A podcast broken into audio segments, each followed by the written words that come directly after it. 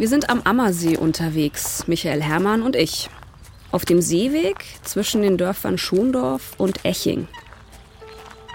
Wenn ich nach rechts schaue, dann sehe ich den See im gleißenden Sonnenlicht. Wenn ich nach links schaue, dann sehe ich den Wald mit seinen bunten Herbstblättern. Eigentlich die totale Idylle, gell? Ja, also das ist natürlich schon genial, hier zu wohnen. Ich bin ganz in der Nähe aufgewachsen und den Weg schon gefühlt tausendmal gegangen. Alleine mit dem Kinderwagen, meinem Mann, mit meinen Eltern, Freunden und Bekannten.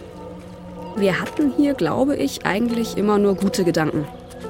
Unterwegs mit Michael Hermann ist es anders. Ich denke an die Vergangenheit, an den Herbst 1981. Eine Vermisstenmeldung der Polizei. Seit gestern Abend, 19.30 Uhr, wird die elfjährige Ursula Hermann vermisst. Hier auf dem Seeweg von Schondorf nach Eching ist Michael Hermanns kleine Schwester Ursula entführt worden. Sie wurde in eine Kiste gesteckt, im Wald vergraben und ist dann erstickt.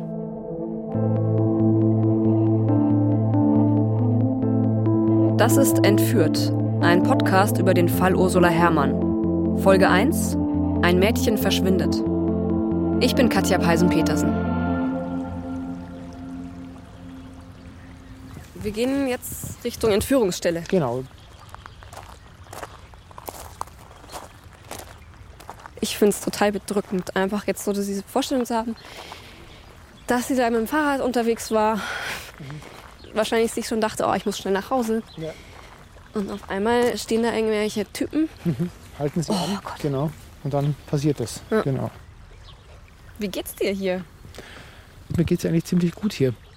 Ich habe keinerlei so negative Gefühle oder Wehmutsgefühle, sondern eher heitere Gefühle fast. Ich kann es gar nicht erklären. Das ist ganz, ganz merkwürdig.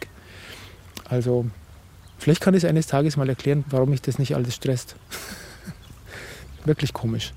Naja, auf der anderen Seite bist du ihr hier vielleicht nah. Vielleicht liegt es daran, durchaus möglich, genau. Ja. Das ist irgendwie so auch das letzte von ihr, oder? Aha. Ja, vielleicht ist das auch der Hintergrund. Und zwar das letzte Mal lebendig und nicht in einer blöden. Kiste. Oh. Der Spaziergang am See ist nicht mein erstes Treffen mit Ursulas Bruder. Wir haben uns schon öfter gesehen und viel geredet. Die Entführung seiner Schwester fesselt mich. Ich bin zwar erst fünf Jahre später geboren, aber ich bin mit Erzählungen über Ursula Herrmann aufgewachsen, wie wahrscheinlich viele Kinder hier am Westufer des Ammersees. Die Entführung, der Tod des kleinen Mädchens, das war immer mal wieder Gesprächsthema bei uns. Ich finde den Fall total gruselig und als Journalistin ehrlich gesagt auch faszinierend, weil er wahrscheinlich immer offene Fragen hinterlassen wird. Welche Gedanken Michael dazu hat, das konnte ich mir am Anfang von unserem gemeinsamen Weg noch gar nicht ausmalen. Ich will nicht zu viel vorwegnehmen, aber seine Gedanken dazu sind nicht unbedingt das, was man vom Bruder eines Mordopfers erwarten würde. Michael und ich, wir kennen uns mittlerweile schon ein bisschen. Er ist sehr offen, sympathisch und locker und darum duzen wir uns auch relativ schnell. Michael ist 55 Jahre alt und Lehrer für Musik und Religion. In seiner freien Zeit ist er seit mehreren Jahren auf der Suche nach der Wahrheit um seine Schwester. Das Augsburger Landgericht hat 2010 die juristische Wahrheit festgestellt. Es glaubt zu wissen, was genau mit ihr passiert ist, also wer sie auf welche Art getötet hat, wie das Verbrechen geplant war, wie es durchgeführt wurde und was danach geschah. Ihr Bruder Michael hat eine ganz andere Theorie. Als er mich nach einem unserer ersten Treffen zum Bahnhof begleitet, da gibt er mir eine vorsichtige Warnung mit auf den Heimweg. Er sagt, wenn ich zu dem Fall recherchiere, ähm, mich auch auf seine Version der Geschichte einlasse, dann muss ich wissen, mit wem ich es da zu tun habe.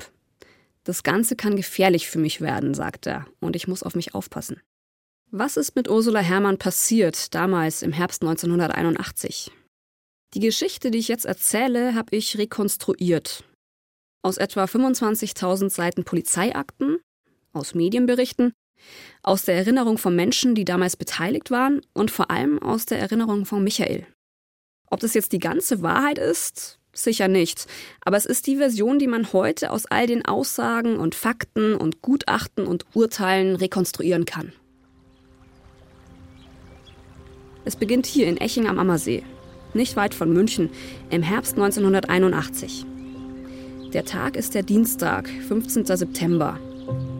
Bis zu diesem Tag führt die Familie Hermann eigentlich ein ganz normales Familienleben. Michael Hermann Senior unterrichtet Religion und Werken an der Schondorfer Realschule. Mutter Anne-Luise ist Hausfrau. Die beiden haben vier Kinder. Ursula ist zehn Jahre alt, ihr großer Bruder Michael 18. Er erzählt mir, dass die beiden nicht unbedingt das engste Verhältnis miteinander hatten, wegen dem großen Altersunterschied. Ich weiß, dass ich manchmal ein bisschen genervt war von ihr und ihrem Bruder. Die haben oft zusammen gespielt und haben sich da so in Tiercharaktere verwandelt und haben dann auch stimmlich die Tiercharaktere nachgeahmt. Und das hat mich genervt. dann habe ich gesagt, könnt ihr bitte leiser spielen? Typische Familienszenen eben. Bis zum 15. September 1981. An vieles, was damals passiert ist, kann sich Michael auch jetzt noch erinnern, 38 Jahre danach. Manches hat er sich nachträglich aus Polizeiakten zusammengepuzzelt. Ich weiß, dass es unser erster Schultag war, kann mich aber an die Schule nicht mehr erinnern. Wahrscheinlich war es recht ereignislos. Und am Nachmittag dann wieder zu Hause zu sein, erinnere mich auch noch dunkel. Und in den Akten habe ich nachgelesen, dass ich mit meiner Schwester auch noch kurz Klavier geübt habe. Dann ist sie eben nach Schondorf zur Turnstunde gefahren und ich bin am Abend dann zu einem Freund durch die Polizeiakten kann ich ziemlich genau mitverfolgen, was damals geschehen sein muss. Vor allem über die Aussagen von Zeugen, also von Familienmitgliedern, Nachbarn, Bekannten. Ursula fährt erstmal zur Turnstunde. Es ist die erste nach den Sommerferien. Sie ist da mit ihrer Cousine unterwegs. Um 18.30 Uhr ist die Turnstunde zu Ende. Die Sonne steht schon tief und Ursula steigt auf ihr rotes Fahrrad, fährt aber nicht nach Hause, wie es eigentlich abgemacht war, sondern erst noch zu ihrer Tante und zu ihrem Onkel in Schondorf, also im gleichen Ort, wo auch die Turnstunde stattgefunden hat. Da ist sie zu Abend. Dann hat meine Mutter oder mein Vater angerufen, ich glaube um Viertel nach sieben, sie soll jetzt bitte nach Hause kommen. Also das geht ja wohl nicht, dass sie hier noch äh, so spät unterwegs ist, das wollen wir überhaupt nicht. Soll ich sofort auf den Weg machen und sich aufs Rad schwingen? Und dann hat sie das auch gemacht, hat noch ihr Brot fertig gegessen oder was auch immer, ging runter zum Rad, hat dann noch irgendwas am Rad rumrepariert und ist dann losgefahren. Und meine Mutter speziell war da schon unruhig. Draußen fängt es an zu dämmern. Wie schon öfter nimmt Ursula den Seeweg zwischen Schondorf und Eching. Also den Weg, den ich jetzt gerade, 37 Jahre später, mit ihrem großen Bruder ablaufe. Der Weg ist 1,2 Kilometer lang. Mit dem Rad zu Ursulas Zuhause sind es etwa 10 Minuten. Alle sind hier gefahren, also auch meine Geschwister sind hier gefahren. Der ist sehr bevölkert gewesen. Und es ist einfach sehr erstaunlich, dass es überhaupt so spurlos funktioniert hat, dass hier ein Kind wegkommt. Es ist wirklich nach wie vor nicht begreifbar.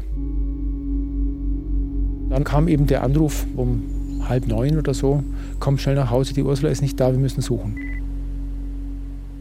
Mein Vater ist gleich um kurz nach acht schon mit dem Auto in den Wald gefahren.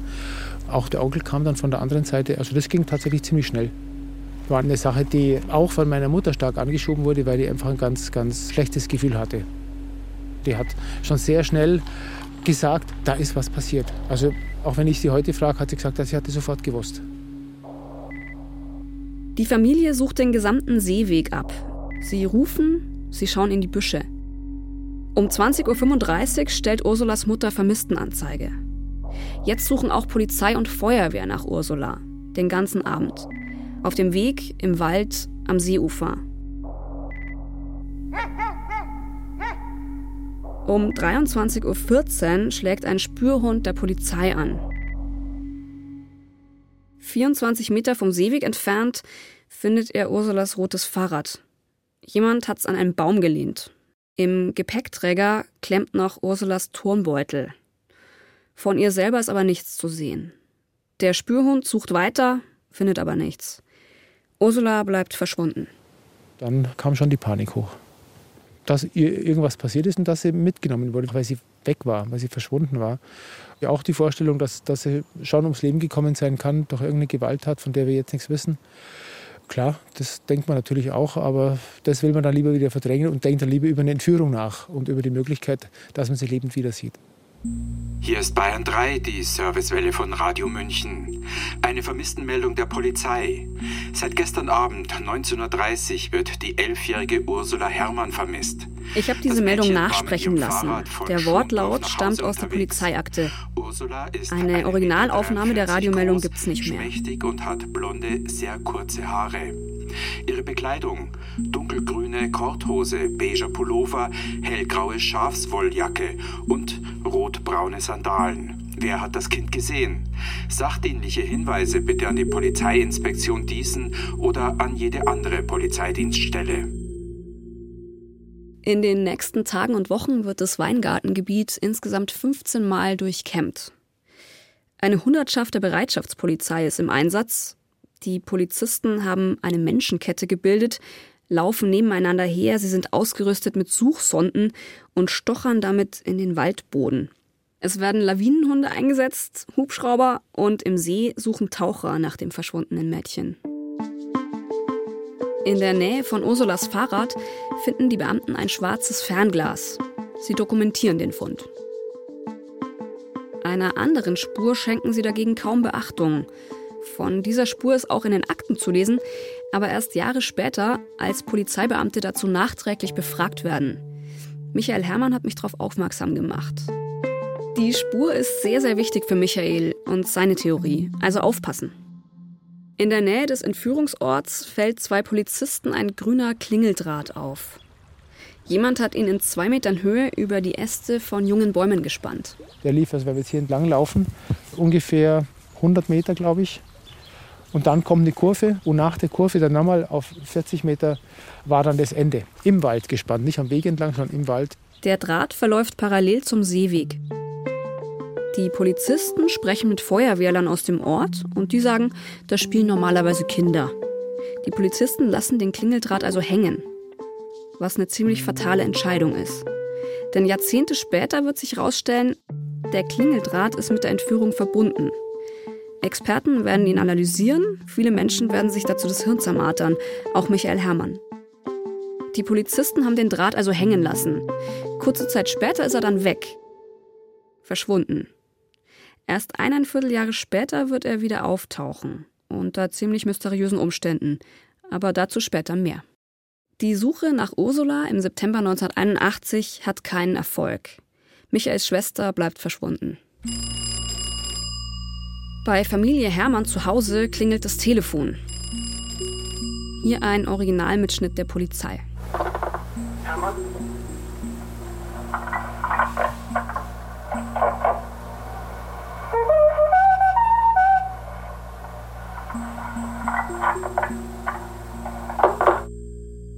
Die Hermanns erhalten insgesamt zehn solcher Anrufe. Alle zwischen dem 17. und dem 18. September 1981 also in den Tagen zwei bis drei nach Ursulas Verschwinden. Die Polizei installiert eine Fangschaltung, zeichnet die Anrufe auf. Immer Schweigen von Seiten des Anrufers und auf einigen Anrufen diese Melodie. Kennt in Bayern eigentlich jeder. Es ist das Lied So lang der alte Peter. Die Melodie, die Bayern 3 vor und nach Verkehrsdurchsagen abspielt. Was haben die Anrufe jetzt zu bedeuten? Ist es eine Nachricht von den Entführern? Aber niemand sagt was. Es gibt keine Forderungen, keine Hinweise, nichts. Drei Tage nach Ursulas Verschwinden erhalten die Hermanns dann ein Kuvert per Post. Der Umschlag mit Schreibmaschine geschrieben, adressiert an Michael Hermann Senior Lehrer. Darin ist ein Erpresserbrief, wie man ihn aus Krimis kennt. Jemand hat aus Zeitungsschnipseln einen Text zusammengestückelt. Da steht, ich lese es mal vor, wir haben ihre Tochter entführt. Wenn Sie Ihre Tochter jemals lebend wiedersehen wollen, zahlen Sie zwei Millionen Mark Lösegeld. Wir werden Ihnen am Donnerstag anrufen. Wir werden uns mit Pfeifton melden. Sagen Sie nur so viel, Sie zahlen oder Sie zahlen nicht. Wenn Sie zahlen sechs Stunden nach der Geldübergabe, kommt Ihre Tochter frei. Jetzt ist auch der Sinn der Anrufe klar. Die Bayern 3 Melodie ist das Erkennungszeichen der Entführer. Die Hermanns hätten den Brief eigentlich schon früher kriegen sollen. Aber die Entführer haben ihn erst nach der letzten Leerung des Briefkastens eingeworfen. Er hat sich schlicht und einfach verspätet. Dann, kurze Zeit später, kommt ein weiterer Erpresserbrief. Darin fordern die Entführer 2 Millionen D-Mark Lösegeld und ein Fluchtauto. Einen gelben Fiat 600. Michael erinnert sich.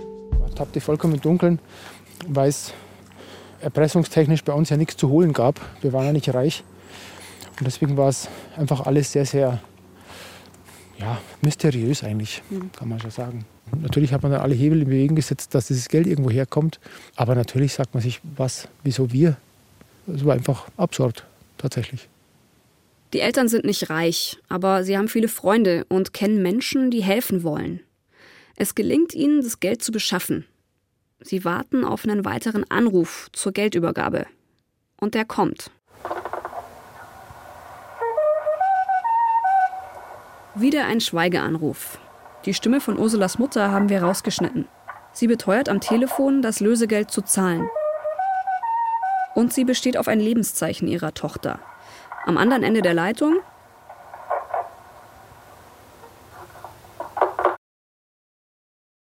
Es ist der letzte Erpresseranruf bei Familie Hermann. Dann kommt nichts mehr. Keine Anrufe, keine Briefe, keine Verabredung zur Geldübergabe. Es ist, als wären die Entführer einfach verschwunden. Und mit ihnen Ursula.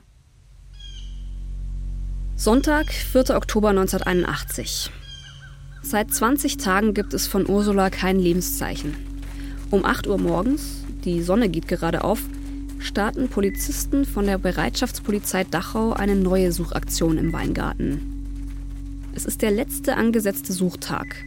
Wenn die Polizisten heute nichts finden, werden sie die Suche im Wald einstellen. Ursulas Eltern machen sich da gerade fertig für den 10 Uhr Gottesdienst in der Dorfkirche. Sie beten für ihre Tochter. Eineinviertel Stunden nach dem Start der Suche, um genau 9.43 Uhr, so steht es in den Akten, macht ein Polizist im Weingarten eine Entdeckung. Der moosbewachsene Waldboden ist an einer kleinen Fläche heller als gewöhnlich. Der Polizist erstochert da was Weiches, eine Decke. Er ruft seinen Kollegen vom Erkennungsdienst, Franz Josef Baumgartner. Der soll nachschauen, was da ist. Das war ein ziemlich dichter Wald, eine kleine Lichtung. Er erinnert sich auch 37 Jahre später sehr gut an die Situation. Es war eine kleine Lichtung in dem Gestrüpp. Jemand hatte hier fünf kleine Fichten in die Erde gesetzt. Das war so ein Lappen und drunter war so ein Holzdeckel. Ja, dann bin ich da hingekommen. Machen wir zuerst nichts dabei gedacht. Wie gesagt, vielleicht ein Wilderer, Munition, irgend sowas, weil das war nur ein kleiner Deckel eigentlich. Den Deckel hebt Franz Josef Baumgartner hoch und stößt wieder auf Holz, nämlich auf einen grünen Holzdeckel. Der gehört zu einer Kiste, Sie ist fast zwei Meter tief in der Erde vergraben. Der Kistendeckel ist mit sieben Riegeln ausgestattet. Fünf davon sind verschlossen. Dann habe ich den aufgemacht. Ja. Da war das Mädchen dann drunten gesessen. Das habe ich noch vor Augen sicher. Die hat genau, war unten gesessen in der Kiste und hat nach oben geschaut. Ich sehe das Foto in den Akten und muss sofort wieder wegschauen. Das Bild hat sich trotzdem eingebrannt. Ursula kauert in geduckter Stellung auf einem Holzbrett. Ihre Augen sind geschlossen. Neben ihr sind Wasser- und Limoflaschen, Schokolade und Kekse. Ursula hat nichts davon angerührt. Der Gerichtsmediziner wird gerufen. Diensthabend an diesem Sonntagmorgen ist Wolfgang Eisenmenger, Professor und Oberarzt am Institut für Rechtsmedizin. Er macht sich sofort auf den Weg. Da fährt man mit dem Gefühl einer inneren Spannung. Was werde ich vorfinden? So bin ich rausgefahren. Die Gegend war abgesperrt. Ich wurde also von Polizisten dorthin geleitet, fuhr mit meinem Auto auf eine Wiese und ging dann die letzte Strecke zu Fuß. Die Klappe der Kiste war geöffnet. Ich sah also in die Kiste hinein. Gerichtsmediziner Eisenmenger ist heute im Ruhestand. Er war eine Koryphäe auf seinem Gebiet, hat in seiner Karriere über 18.000 Menschen obduziert. Er hat viel Schlimmes gesehen, menschliche Extremsituationen. Und trotzdem, berichtet er mir, das Verbrechen an der kleinen Ursula nimmt für ihn bis heute einen besonderen Platz ein. weil mir in dem Augenblick, als ich in die Kiste hineinschaute, dieses kleine Wesen am Boden der Kiste so hilflos und ja, einfach in einer Situation der Verzweiflung, so kam das mir vor. Das hat man auch als Rechtsmediziner eben selten. Es hatte keinen Sinn, an Ort und Stelle irgendwelche Untersuchungen vorzunehmen. Dass das Kind tot war, daran bestand eigentlich allein vom Blickbefund her kein Zweifel. Und insofern habe ich gesagt, bergt sie so schnell wie möglich und bringt sie ins Institut zur Sektion. Franz Josef Baumgartner, der Polizist, der die Kiste mit der toten Ursula geöffnet hat, spult in der gleichen Zeit sein Routineprogramm ab. Fast automatisch, fast wie in einem Film. Das ist ja ein Tatort und der muss ja bearbeitet werden und gründlich bearbeitet werden. Und da geht einem was anderes durch den Kopf, als wie was jetzt da gerade passiert ist. Weil da darf man ja keinen Fehler machen, weil sonst ist die Sache kaputt. Baumgartner muss den Tatort absperren, Spuren sichern, fotografieren, alles genau dokumentieren. Und er ärgert sich. Auch 37 Jahre später noch im Gespräch mit mir. Also das habe ich sehr unschön in Erinnerung. Das erste, was ich gemacht habe, den Tatort absperren lassen, was allerdings nichts genützt hat, sondern die Medien sind halt mit hergekommen, aber mit Begleitung unserer Führung der damaligen, also unseres Pressesprechers und mit dem Ganzen, waren bestimmt im Ganzen über zehn Leute, wo da rumgestanden sind. Jeder hat dann natürlich reinschauen müssen und ich habe es extra absperren lassen. Das hat noch niemand interessiert. Die Journalisten stehen höchstens drei Meter vom Tatort entfernt und fotografieren alles ab. Mit Genehmigung der Polizeiführung. Fotos von der offenen Kiste, natürlich ohne Leiche, erscheinen später in sämtlichen Zeitungen und Magazinen in ganz Deutschland. War ich etwas säuerlich, konnte bloß leider nichts machen. Weil ich war damals ein kleiner Beamter und erst kurz dabei. Ich habe die Macht nicht gehabt, dass ich die alle verschwächt hätte. Später hätte ich das da mit Sicherheit gemacht. Die Kiste ist dann von der Feuerwehr ausgegraben worden, was mir nicht gefallen hat. Das wollte ich nicht. Ich wollte das LK dazu nehmen und denen das machen lassen. Die Kiste wird später auf einen Lastwagen geladen und so zur Kripo Fürstenfeldbruck transportiert. Damals gibt es noch keine DNA-Tests. Man weiß aber, dass man an einem Tatort keine Spuren zertrampeln sollte. Der damalige Chefermittler Franz Ammer wird dazu Jahre später vor Gericht sagen, die Spurensicherung im Fall Hermann sei durch den Riesentrubel am Tatort massiv behindert worden. Er geht sogar noch weiter. Hier sei ein Spurenvernichtungskommando unterwegs gewesen. Unsaubere Ermittlungsarbeit. Dieser Vorwurf wird im Fall Ursula Herrmann immer wieder kommen. Manchen Spuren gehen die Ermittler offenbar gar nicht nach, anderen zu wenig oder zu spät. Verhöre werden sich als fragwürdig herausstellen. Akten werden verschwinden und erst später wieder auftauchen. Ermittler werden miteinander streiten und sich gegenseitig Versäumnisse und schlechte Arbeit vorwerfen. Die damaligen Ermittlungen lösen immer wieder Fassungslosigkeit bei Anwälten und bei Journalisten aus. Und hinter vorgehaltener Hand auch bei mindestens einem Ermittler von damals. Bei Michael Herrmann auch. Die Pannen bei der Ermittlungsarbeit lassen ihn an der jetzigen Lösung des Falls, am jetzigen Verurteilten zweifeln. Der große Bruder, der damals seine kleine Schwester verloren hat, spielt Jahrzehnte später die Hauptrolle bei der Suche nach möglichen anderen Tätern. Im Weingartengebiet am Ammersee, September 2018. Michael und ich sind immer noch unterwegs im Wald. Ich denke, jetzt ungefähr so in diesem Bereich, wenn wir jetzt da 20 Meter nach links reingehen, da müsste irgendwo das Loch gegraben worden sein. Ich glaube, es ist auch zugeschüttet, also das sieht man nicht mehr. Wie geht's dir damit?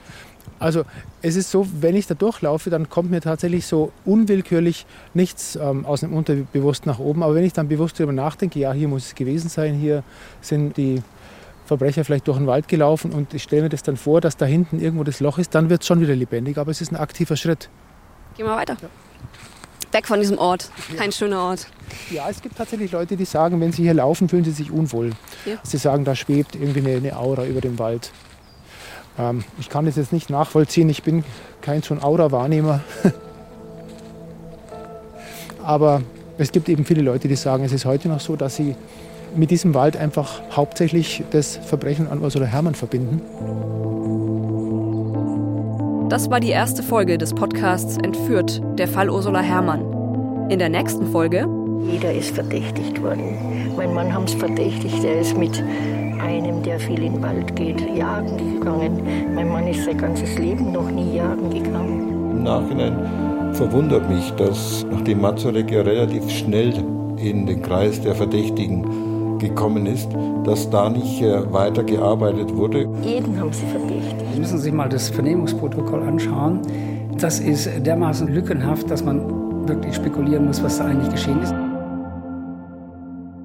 Alle sieben Teile finden Sie im Entführt-Podcast oder in der ARD-Audiothek.